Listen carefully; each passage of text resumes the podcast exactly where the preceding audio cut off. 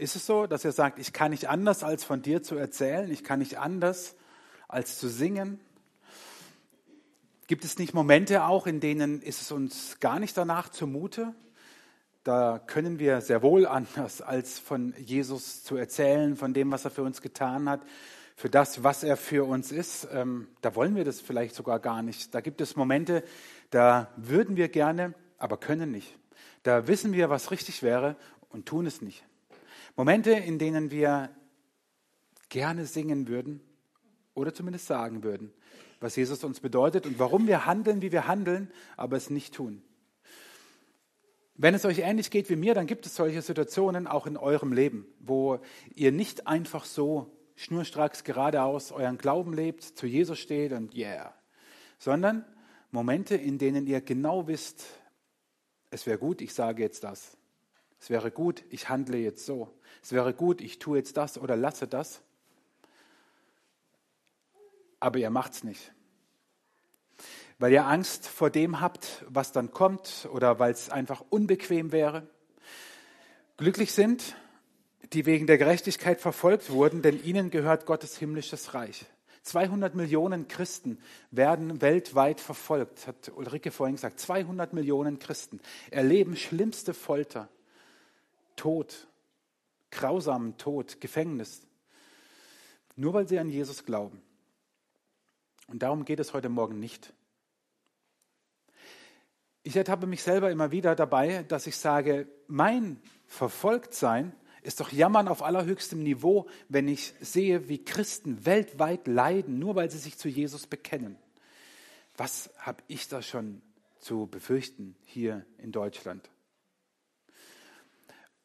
Und dann glaube ich, dass wir den Fehler machen, uns dahinter zu verstecken. Dass wir nämlich weil ja es den anderen viel schlimmer geht, wir unseren Blick auf die richten und verpassen, dass es auch in unserem Leben Situationen gibt, da erleben wir Verfolgung und verhalten uns nicht so, wie wir uns eigentlich verhalten sollten. Oder reden oder sagen nicht das, was wir eigentlich sagen sollten, weil wir uns verfolgt fühlen, weil wir uns von außen bedrückt, bedrängt fühlen. Welche Verfolgung erlebst du? Heute Morgen geht es um euch, um mich, um uns hier mitten in Deutschland. Das Beispiel, was Ulrike vorhin erwähnt hat, ist ein krasses Beispiel. Wir hatten es nach dem ersten Gottesdienst, hatten wir es noch mal kurz davon. Ich werde es jetzt nicht wiederholen, weil unsere Predigt wird ja im Internet ausgestrahlt. Wie erleben wir Verfolgung? Wie erlebst du Verfolgung? Unsere Verfolgung ist nicht die, nochmal, die Christen weltweit erleben. Aber unsere Verfolgung ist die, wo wir merken, es ist nicht so einfach, nicht immer so easy, zu Jesus zu stehen, zum Glauben zu stehen, das zu tun und zu sagen, was jetzt dran wäre. Unsere Verfolgung sieht anders aus. Vielleicht am Arbeitsplatz. Wenn du genau weißt, wenn ich sage, was jetzt richtig wäre. Ich muss nicht mal sagen, ich bin Christ, aber ich müsste eigentlich was zu sagen, wie wir uns als Unternehmen aufstellen oder wie wir miteinander umgehen oder was der eine von mir verlangt oder was ich machen soll. Wenn ich etwas sage, wird es unbequem. Oder wenn ich etwas tue oder wenn ich etwas nicht tue, was mir mein Chef, mein Kollege vielleicht sagt, dann wird es unbequem. Vielleicht einer der für mich wertvollsten Berufe, die wir haben, ist, ist, ist die im, Pflegebereich, egal ob Pfleger oder auch Krankenschwester, denken wir nur an das Leben, bevor es das Licht der Welt erblickt, oder denken wir an das Leben, wenn es ans Sterben geht? In welchen Konflikten können da manchmal Menschen, die im Gesundheitswesen tätig sind, stehen, aufgrund ihres Glaubens? Wie gehen wir damit um, wenn andere uns aus der Familie irgendwie schräg angucken, weil sie genau wissen, das ist der Fromme in der Familie, ja, der Einzige. Der rennt jeden Sonntag in die Kirche. Ja, und dann sagt man was oder, oder nicht. Und wie verhalte ich mich dann? Oder wenn wir an unsere Gesellschaft denken, an die Politik, an die Maßstäbe, die gelten, an Entscheidungen, die in der Politik getroffen werden, die uns vielleicht manchmal im Glauben widersprechen und uns das Leben schwer machen und wir dann vielleicht, wenn wir eine andere Meinung haben, als ewig gestrig gelten. Was ist mit dem Schutz ungeborenen Lebens in unserem Land? Was ist, wenn man den Mund aufmacht und sagt, es werden Hunderttausende Kinder jährlich in Deutschland umgebracht? Und damit sage ich nichts über die Situation aus der Familie, der Mutter. Ja, klar, muss man alles bedenken. Aber Fakt ist doch, dass es Hunderttausende sind, die im Jahr getötet werden, wenn man davon ausgeht, dass es Leben ist. Ich gehe davon aus, dass es Leben ist. Wie ist es mit anderen Dingen, wo, wo wir, wir haben vorhin das Beispiel von, von Ulrike gehört, wie gehen wir damit um, mit, mit den unterschiedlichen, ähm, ich es mal andersrum, setzen wir uns dafür ein? Wollen wir, dass unsere Politiker sich dafür einsetzen, dass in jedem Land, in dem der Islam die führende Religion ist, dass dort genauso viele Kirchen gebaut werden, wie bei uns Moscheen gebaut werden? Ja, was ist damit, wenn man sowas sagt? Ja, dann gilt man irgendwie als komisch. Wie ist es vielleicht mit der Ehe für alle? Wie entspricht es meinem Glaubensverständnis, meinem Verständnis, wie ich denke, wie Gott sich Ehe und Partnerschaft und Sexualität gedacht hat? Es gibt so viele Bereiche, so viele Dinge, wo wir vielleicht merken, gut, vielleicht bist du entspannt jetzt gerade und denkst, was erzählt der da vorne? Okay, dann müssten wir vielleicht mal reden. Aber vielleicht gibt es ja andere Momente, wo du sagst, ja stimmt, das ist echt nicht einfach, in einem Umfeld zu leben. Vielleicht ist es im Beruf, vielleicht es, äh, sind es auch deine Freunde, die nicht alles gut heißen, was du gut heißt und andersrum. Wo es dir manchmal schwerfällt, den Mund aufzumachen oder den Mund zuzulassen. Je nachdem. Aber du merkst, du lebst in einem Umfeld. Gestern Abend war die Eröffnung vom Jugendkeller.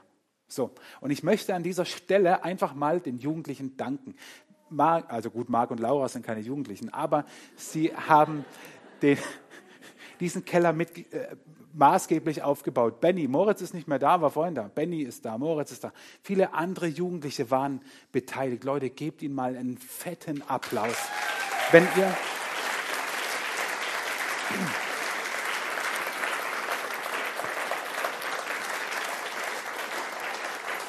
Ich bin, gestern, ich bin gestern Abend, ich bin gestern Abend ein bisschen später gekommen, weil ich hier noch nach dem Scheintag ein bisschen abgebaut habe und habe dann den Keller angeguckt. Da war so viel los und ich habe mich riesig gefreut, dass viele Erwachsene da waren, die der Einladung gefolgt sind und gefolgt sind und gesagt haben: Ich gucke an, was machen die da, die Jugendlichen. Ich bin dann später nochmal hin, als die Erwachsenen wieder alle weg waren äh, und habe mir dann auch nochmal ein bisschen das alles angeguckt. Das ist so so cool geworden.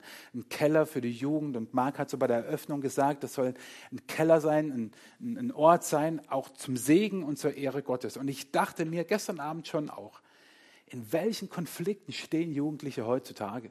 Klar, vor 30 Jahren auch, aber jetzt leben halt heute und nicht vor 30 Jahren. Wo müssen Jugendliche heute oft einstecken und für ihren Glauben gerade stehen? Und es ist echt nicht leicht. Es ist echt nicht leicht. Welche Verfolgung erlebst du? Wo gibt es Momente in deinem Leben, in deinem Umfeld, wo du sagst, boah, das ist echt nicht leicht, immer zu meinem Glauben zu stehen. Und ich möchte dir heute Morgen eine Person vorstellen, die uns nicht als Riesenmaßstab gelten soll. Wir müssen so werden wie er, aber ich möchte an dieser Person dir verdeutlichen, was es bedeutet, in einem Umfeld zu leben, das oft nicht christlich ist, das oft antigöttlich ist und wie du in diesem Umfeld leben kannst und deinen Glauben behalten kannst und ich würde vielleicht sagen, wo es nicht unbedingt um Verfolgung geht, aber wo dein Glaube auf die Probe gestellt wird und wo es um die Standhaftigkeit deines Glaubens geht. Und dieser Kerl heißt Daniel. Daniel lebte, und ich nehme euch mit auf eine kleine Reise in das sechste Jahrhundert vor Christus. Das Volk Gottes war schon geteilt und existierte eigentlich nur noch als Südreich. Es gab das Südreich Juda und das Nordreich Israel. Und das Nordreich Israel ist im 8. Jahrhundert von der damaligen Weltmacht, den Assyrern, auch verschleppt worden und dem Erdboden mehr oder weniger gleichgemacht worden. Und dann gab es noch das Südreich Juda als kleines übrig gebliebene an einem Ort lebende Volk Gottes. Und zu der Zeit im sechsten Jahrhundert oder beziehungsweise am ausgehenden siebten Jahrhundert vor Christus sah die Welt so ein bisschen ähnlich aus wie auf dieser Karte. Es gab eigentlich zunächst die Assyrer, die die Weltmacht waren und wurden dann vom babylonischen Reich geschluckt. Hier oben ist Ninive, kennen wir von einer anderen großen biblischen Person, nämlich Jona. Ninive war die Hauptstadt von Assyrien und Assyrien war die Weltmacht. Und dann kamen die Babylonier, Attacke, wie das damals halt so war, und nahmen Ninive ein. Dann nahmen sie äh, oder schlugen bei Karkemisch die Ägypter als nächste große Macht der damaligen Zeit, ehe sie dann 587, 86 Jerusalem belagerten und dann begann das sogenannte babylonische Exil. Das heißt, wahrscheinlich nicht das gesamte Volk Gottes, sondern die Oberschicht. Die wurde deportiert. Und ihr seht es anhand dieser Linie, wohin die meisten deportiert wurden. Hierhin in die Gegend um Nippur. Wenn ihr hier unten mal den Maßstab seht, dann seht ihr, das sind einige hundert, viele hundert Meilen, die sie deportiert wurden aus Jerusalem hier nach Nippur. Wer das nicht so ganz erkennt, hier unten ist die arabische Halbinsel. Wir bewegen uns so Syrien, Irak, Iran. Das ist so die Gegend, was hier lila, ganz grob, was hier lila äh, gekennzeichnet ist. Das war damals die weltpolitische Lage. Und die, das babylonische Heer hat die oberen 10.000, würden wir sagen, aus Jerusalem deportiert ins babylonische Reich. Und jetzt müssen wir uns mal ein bisschen in diese Lage versetzen. Damals war das nicht so wie heute. Wenn wir heute eine Nachricht für irgendjemand haben, wir verschicken die in Windeseile, können wir sie in alle Welt schicken über unsere medialen Kanäle, die wir so haben. Das gab es damals nicht. Dort, wo die Juden jetzt landeten, kannten die Menschen den Gott der Bibel nicht. Kein bisschen, 0,0. Sie haben noch nie wahrscheinlich von ihm gehört. Sie wussten nur, diese Judäer, wie sie sie nannten, sie beten einen anderen Gott an, als wir als Babylonier das tun. Die hatten auch ihre Götter und Götzen, die sie anbeteten, aber sie hatten keine Ahnung von dem Gott der Bibel. Und Daniel wurde mit Freunden, die dann auch im Buch Daniel noch eine Rolle spielen, wurde mit dieser Menge an Juden deportiert in dieses babylonische Reich um diese Stadt Nippur herum und lebte dort. Und dann lesen wir in Daniel 1, und der König sprach zu Aschpenas, seinem obersten Kämmerer. Er sollte einige von den Israeliten auswählen, und zwar von königlichem Stamm und von edler Herkunft. Junge Leute, die keine Gebrechen hatten, sondern schön, begabt, weise, klug, verständig, so wie ihr wären. Also fähig, an des Königs Hof zu dienen. Und er sollte sie in Schrift und Sprache der Chaldäer, das sind die Babylonier, unterrichten lassen. Daniel war einer von diesen. Und Daniel kommt an diesen Hof des Königs und wird unterrichtet. Und Daniel findet sich wieder in einer antigöttlichen Gesellschaft und Kultur. Er wird jeden Tag, wird sein Glaube auf die Probe gestellt. Er hat Gott im Herzen, aber um ihn herum ist ganz vieles ohne Gott, gottlos sozusagen. Und ich möchte ähm, mit euch drei Merkmale, drei Gedanken euch mitgeben, die Daniel ausgemacht haben, wie er seinen Glauben standhaft leben konnte. Das sogar so weit ging. Der König von Babel, er hat über sein ganzes Reich, und ich meine, wenn man die Karte anschaut, das war jetzt nicht klein, hat er 120 Statthalter gesetzt und drei Fürsten über diese 120 Statthalter. Daniel war einer von diesen drei Fürsten. Und dann heißt es von ihm in Daniel 6, äh in Daniel 1, spät, Daniel 6 später, sorry, dass keiner so war wie Daniel, weil er von einem besonderen Geist erfüllt war. Und dass der König sogar daran dachte, sogar daran dachte, Daniel noch mehr zu geben.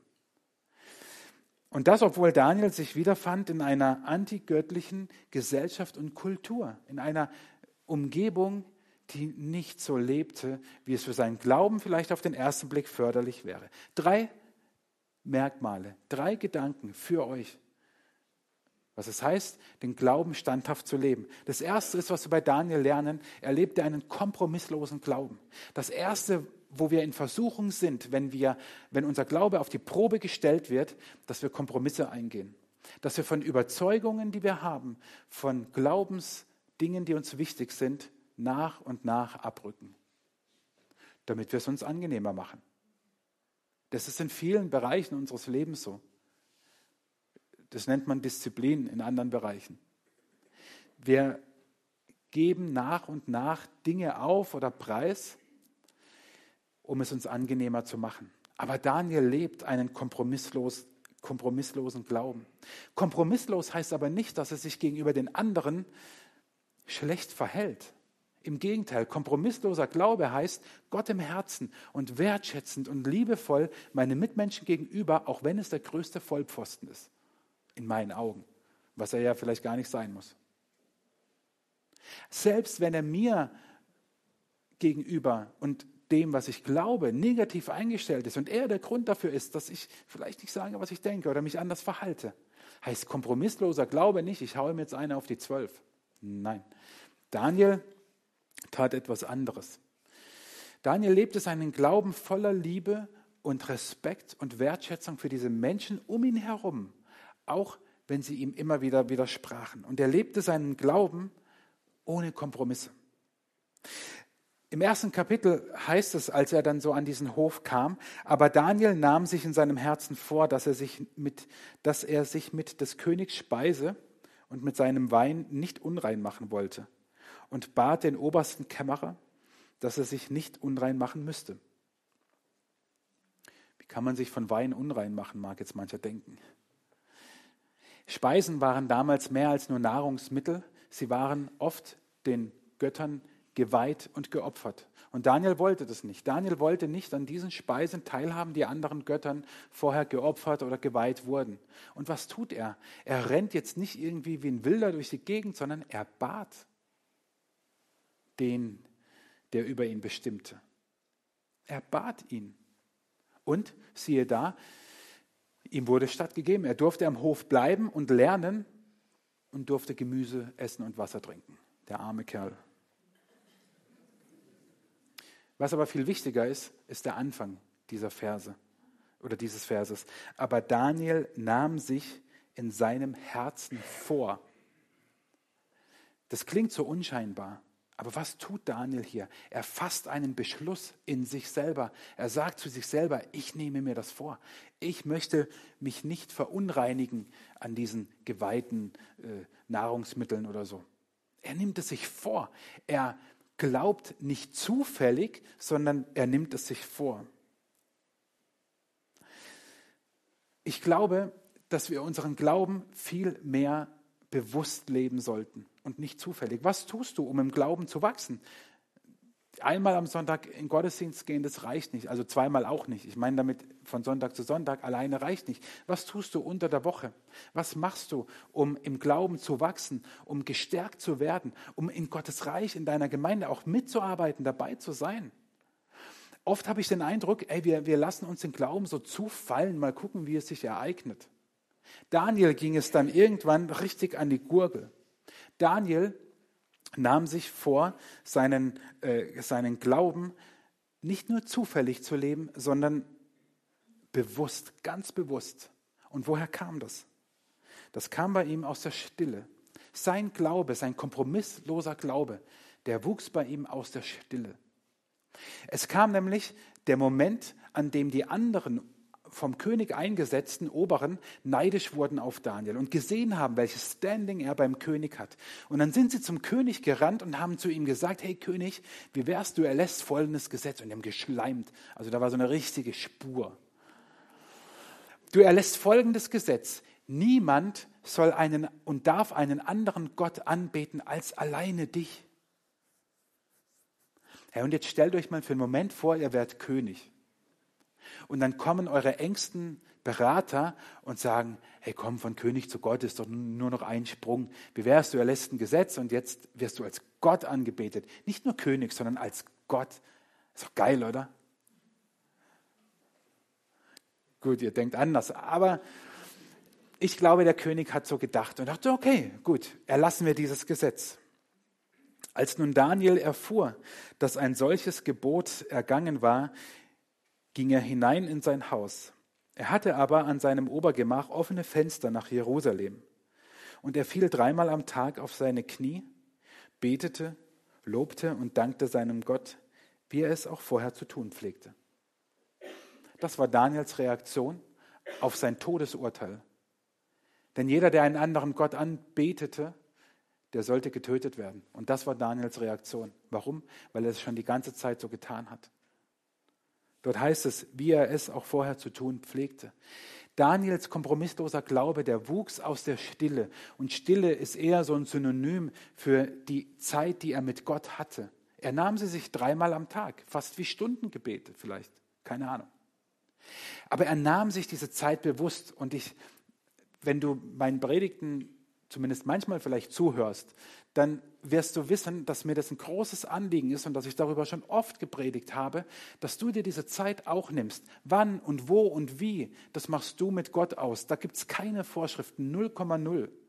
Aber nimm dir diese Zeiten, wo du deinen Glauben vornimmst und nicht nur zufällig lebst und mal so ein paar Stoßgebete und mal an Gott denken. Nein, nimm dir diese Zeiten am besten jeden Tag weil da wächst dein Glaube. Und das war Daniels Reaktion auf dieses Gesetz, was eigentlich sein Todesurteil gewesen wäre.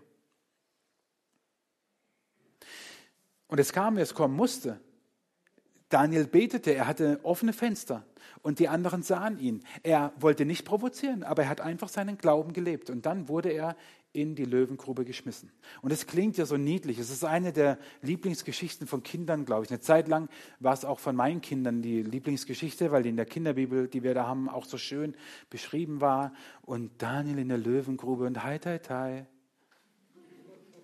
Ja, ja, ist doch so. Jetzt im Ernst, der Märtyrer der Religionspädagogik. Also jeder nimmt den um, um, um irgendwas so. Aber Leute, da war eine Grube mit hungrigen Löwen und ein Mensch wurde lebendigen Leibes dort hineingeworfen. So, den Rest könnt ihr euch vorstellen. Die Geschichte ist nicht lustig.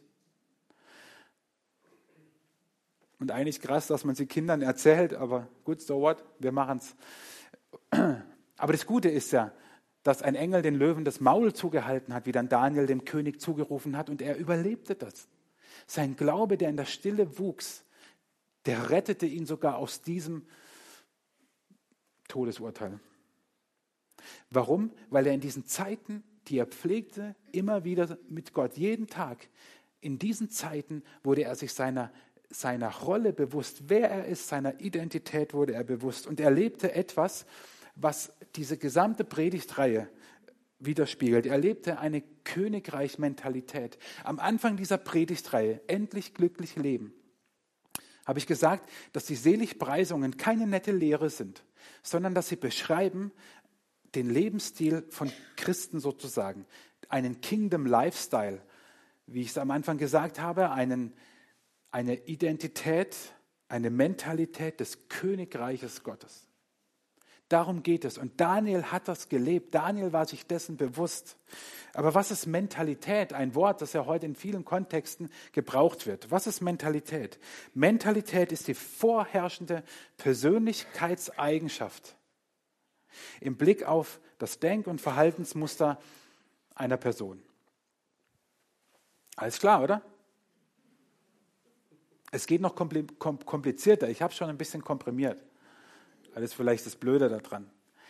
Mentalität ist die vorherrschende, die vorherrschende Persönlichkeitseigenschaft im Blick auf das Denk- und Verhaltensmuster einer Person. Aller guten Dinge sind drei.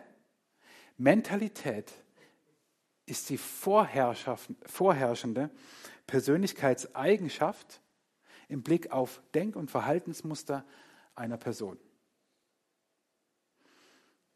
Okay. Hat jetzt noch nicht viel gebracht. Ihr kennt sicher alle Menschen, habt Freunde, Familienmitglieder, wie auch immer. Wenn ihr die seht oder wenn von denen die Rede ist, heißt es, oh, der ist so warmherzig, oh, der ist so hilfsbereit, oh, der ist so ein Vollidiot. Also wir haben das im Positiven wie im Negativen. Versteht ihr, das ist damit gemeint. Ah, der ist so launisch. Ah, der ist so positiv. Ah, der ist so optimistisch. Ah, bei dem ist immer das Glas halb leer. Ah, der nervt. Das ist damit gemeint. Deine Mentalität ist das, was dich ausmacht und was sozusagen dein Verhalten und dein Denken, also eigentlich muss man andersrum sagen, weil aus unserem Denken äh, kommt unser Verhalten. Dein Denken und dein Verhalten wird von einer Eigenschaft, die, die dich ausmacht, vorherrschend bestimmt. Nicht nur, wir sind auch anderes, wir sind mal so, mal so, aber wir sind von der Persönlichkeit sozusagen auf eine bestimmte Art unterwegs. Und ich hoffe für dich, dass andere sagen, die Art ist positiv. Was Daniel lebte, war diese Königreichmentalität. Das war seine vorherrschende Persönlichkeitseigenschaft im Blick auf sein Denkmuster und sein Verhaltensmuster. Er lebte es, ein Kind Gottes zu sein. Er lebte es, er wusste es aus seiner Zeit. Und diese Mentalität, die wird ja schon am Anfang beschrieben. Ich nehme nochmal diesen Satz, der am Anfang kam. Und der König sprach zu Aschpenas, seinem obersten Kämmerer, er sollte einige von den Israeliten auswählen, und zwar von königlichem Stamm und von edler Herkunft. Und jetzt denkst du vielleicht, okay, schön für Daniel, aber ich bin weder von edler Herkunft, noch finden sich in meinem Stammbaum irgendwo Adelige. So, Pech, ha, schön für Daniel, ich bin raus aus der Nummer. Nein, bist du nicht. Denn wir hatten vor nicht allzu langer Zeit die Predigtreihe Alltagshelden.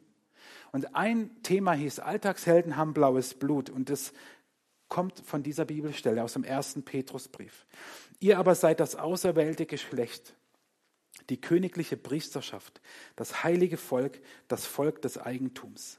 Alltagshelden haben blaues Blut, weil sie wissen, ich bin ein Königskind, ich bin ein Sohn Gottes, ich bin eine Tochter Gottes. Wie cool ist das denn? Wow, eure Begeisterung, die springt mich so dermaßen an, die haut mich gerade voll an die Wand. Gestern, und deswegen steht hier äh, diese coole Deko, ich finde die wirklich cool. Über die Farbe kann man streiten, ich weiß. Äh, aber ich finde selbst die Farbe cool. Ähm, gestern war Shine Woman Tag und da ging es genau um diese Frage oder Aussage, Who I am, Who am I, ich bin, wer bin ich? Gestern liefen hier lauter Prinzessinnen rum. Ja, ist so. Glaubt ihr nicht, oder? Lauter Prinzessinnen sind hier gestern rumgelaufen. Warum? Weil es alles Töchter des Königs sind. Töchter Gottes. Und es ging um diese Identität. Und liebe Männer, heute Morgen, ihr Prinzen, seid ihr draußen mit eurem Pferd hier reingeritten? Drin, drin, drin. Ah, nee. Versteht ihr, wir vergessen das so schnell, so schnell. Ich nehme mich doch da überhaupt nicht raus wenn ich unter in, in Drucksituationen komme, glaubt nicht, ich, ich habe das alles schon, ich bin durch, überhaupt nicht, gar nicht. Ich arbeite genauso daran. Aber ich möchte uns allen das heute Morgen, egal ob wir Prinzessinnen sind oder ob wir Prinzen sind, das sagen, das ist unsere Identität, das ist unsere Mentalität. Das sollte unser Verhalten und unser Denken in erster Linie prägen. Wenn Drucksituationen kommen, wenn Verfolgungssituationen kommen, dass du sagst, ich bin ein Sohn, ich bin eine Tochter des Höchsten. So, und jetzt, du blöde Herausforderung, was bist du? Ja, ist nicht so leicht, ich weiß. Jetzt drüber zu reden ist einfacher. Aber Daniel lebte das. Daniel lebte diese Mentalität. Daniel lebte sie und verkörperte sie. Und er war ja auch gut. Er war von edler Herkunft und so weiter. Alles schön und gut. Und er war jung und so. Aber in einer gewissen Weise sind wir doch alle jung geblieben. alle. Also versteht ihr, wir sind das. Durch Jesus sind wir das. Und Daniel lebte das. Und ich möchte, dass wir das heute Morgen zumindest mitnehmen. Und vielleicht bei der nächsten Verfolgungssituation, Drucksituation, Erprobungssituation deines Glaubens, dass du da sagst, ich bin ein Sohn Gottes, ich bin eine Tochter Gottes. So wie Daniel das im Herzen hatte und lebte, möchte ich das jetzt auch. Denn Daniel, und das ist das Dritte, erlebte, dass es im Leben nicht darum geht, dass es erträglich ist, sondern dass es ertragreich wird. Darum geht es. Nicht darum, ein erträgliches Leben zu führen, sondern ein ertragreiches Leben. Führen wir uns nochmal vor Augen. Daniel wurde deportiert. Er lebte plötzlich in einer Gesellschaft, die von Gott nichts wissen wollte. Ich glaube nicht, dass er ein erträgliches Leben hatte selbst am Königshof, wo er dann war. Er war ja immer wieder ausgesetzt. Und dann kam es ja auch zu dem Wurf in die Löwengrube. Das war danach. Also da war er schon in hoher Position und wurde da hineingeworfen. Ich glaube, er war täglich ausgesetzt diesen Erprobungen, diesen Verfolgungen seines Glaubens. Und trotzdem geht es nicht darum, ein erträgliches Leben zu führen, ein angenehmes Leben zu führen, sondern ein ertragreiches Leben. Und was ich mit ertragreich meine, das will ich euch mal vorlesen, was nämlich dann passierte, nachdem Daniel aus der Löwengrube wieder rauskam, hat der König, der eben noch dieses Edikt erlassen hat, dass wer ihn nicht als Gott anbetet, sondern einen anderen Gott anbetet, dass der getötet werden soll, hat Folgendes gemacht. Da ließ der König Darius allen Völkern und Leuten aus so vielen verschiedenen Sprachen auf der ganzen Erde schreiben. Auf der ganzen Erde schreiben. Viel Friede zuvor. Das ist mein Befehl, dass man in meinem ganzen Königreich den Gott Daniels fürchten und sich vor ihm scheuen soll. Denn er ist der lebendige Gott, der ewig bleibt. Und sein Reich ist unvergänglich und seine Herrschaft hat kein Ende. Er ist ein Retter und Nothelfer und er tut Zeichen und Wunder im Himmel und auf Erden. Der hat Daniel von den Löwen errettet.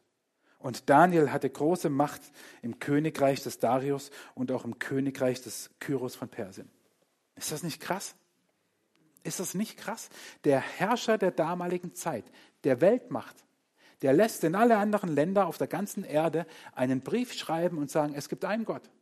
Es gibt einen Gott, der ewig ist und der eingreift und der angebetet werden soll. Und das ist der Gott Daniels, das ist der Gott der Bibel, das ist der Gott, an den Christen glauben, sage ich jetzt heute. Ist das nicht krass? Weil Daniel nicht darauf bedacht war, ein erträgliches Leben zu führen, sondern ein ertragreiches Leben zu führen.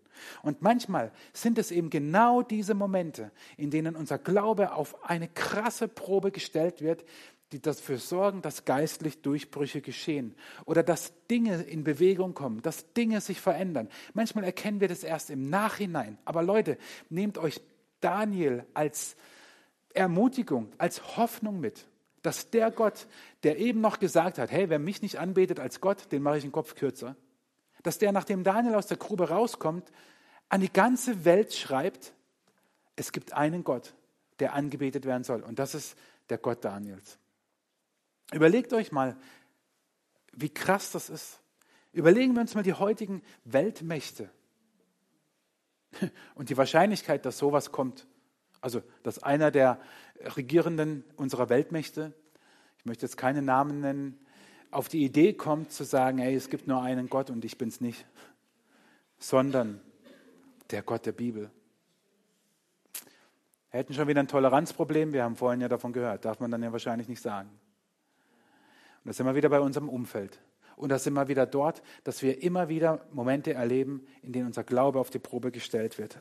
Aber ich habe vorhin von den Alltagshelden und unserer Predigtreihe äh, erzählt. Und im ersten Petrusbrief heißt es am Ende, der Gott aller Gnade aber, der euch berufen hat zu seiner ewigen Herrlichkeit in Christus Jesus, der wird euch, die eine kleine Zeit leidet, aufrichten, stärken, kräftigen und gründen. Und das verheißt dieser Gott. Das verheißt er. Das verheißt er dir. Und wenn du wieder solche Momente hast, erinnere dich an Daniel. Erinnere dich daran, dass du wertschätzend und liebevoll deinem Gegenüber entgegentreten kannst. Du musst keinen Hass auf ihn haben. Nochmal, ich rede für uns hier in Deutschland. Ich rede nicht über die Christen, die weltweit anderes erleben. Ich rede über uns.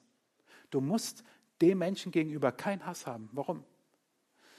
Du kannst ihm liebevoll und wertschätzend entgegentreten, weil der Gott, der über allen Göttern steht, der ist an deiner Seite. Und Jesus endet, Jesus endet die Bergpredigt oder besser gesagt die Seligpreisungen, über die es in den letzten Wochen ging. Und er endet sie, und ich möchte äh, sozusagen auch enden, diese Predigtreihe und die Predigt, mit dem Wort, was er seinen Jüngern mitgibt. Er sagt, ihr seid das Salz der Erde. Wenn nun das Salz nicht mehr salzt, womit soll man salzen? Es ist zu nichts mehr Nutze, als dass man es wegschüttet und lässt es von den Leuten zertreten. Ihr seid das Salz der Erde. Ihr werdet es nicht sein, ihr seid es nicht vielleicht, ihr seid es. Ihr seid Salz der Erde. Jesus gebraucht dieses Bild vom Salz, weil das Salz damals schnell aus dem Salzfass raus musste, weil sonst hat es seine Würzkraft verloren, weil sich alles Mögliche darin ablagerte. Und deswegen, glaube ich, gebraucht er dieses Bild vom Salz, weil er damit sagen will, geht raus, geht in diese Gesellschaft, geht in diese Kultur und seid Salz, würzt. Seid meine Kinder, meine Prinzessinnen und meine Prinzen und geht in diese Welt und salzt. Macht es. Ihr seid es. Ihr seid es. Du musst es nicht erst werden. Du bist es durch Jesus. Im ersten Jahrhundert wurde mal ein, ein jüdischer Rabbi gefragt, womit soll man denn ähm, ein Salz, das seine Würzkraft verloren hat, womit soll man das sozusagen nachwürzen, damit es wieder würzen kann? Und dann sagte dieser jüdische Rabbi, mit der Nachgeburt eines Maultiers. So. Biologisch Interessierte unter uns, die wissen, Maultiere können keine Nachgeburt haben, weil sie nicht mal eine Geburt haben. Also Maultiere kriegen keine Nachkommen. Also in den alleräußersten Fällen vielleicht, aber im Normalfall nicht. Also gibt es auch keine Nachgeburt. Also kann man auch nicht nachwürzen. Und was er sagen will, ist, ihr seid Salz. Du bist Salz. Und Jesus sagt, du bist das Salz dieser Erde, dieser Welt, dieser Gesellschaft, dieser Kultur. Geh und salze. Und ich gehe mit. Und ich bitte euch, erinnert euch an Daniel, vielleicht in solchen Momenten, und erinnert euch daran, dass sein kompromissloser Glaube aus der Stille wächst dass er diese Königreich-Mentalität lebte und dass es ihm nicht um ein erträgliches, aber um ein ertragreiches Leben geht. Und ein Vers zum Schluss, wo er vielleicht sagt, Mensch, der ist ja voll aus dem Zusammenhang gerissen. Nö, ist er nicht, weil der ist Programm von Jesus und der ist Programm von Jesus in eurem Leben, nämlich dort, wo sich Dinge uns in den Weg stellen, wo Daniel sich auch in einer antigöttlichen äh, Umgebung wieder fand. Ähm, da gilt, dazu ist erschienen der Sohn Gottes, dass er die Werke des Teufels zerstöre. Nicht wir, sondern er. Und das tut Jesus. Auch dann, wenn unser Glaube auf die Probe gestellt wird. Und wenn wir jetzt mit Liedern Gott anbeten, dann nutzt es doch als, als eine Zeit dieser Klärung auch für euch, für eure Identität, für eure Mentalität, dafür, dass ihr Prinzessinnen und Prinzen seid. Eigentlich hätten wir allen heute Kronen aussetzen sollen. Oder diese Deko zumindest eine in Blau machen müssen. Nehmt es mit und erinnert euch an Daniel. Lasst uns, wenn es euch möglich ist, aufstehen dazu, wenn ihr wollt, sonst genießt auch einfach im Sitzen, wenn wir Gott jetzt anbeten und nutzt diese Zeit, um gestärkt zu werden für den Alltag, wo unser Glaube sicher wieder auf die Probe gestellt wird.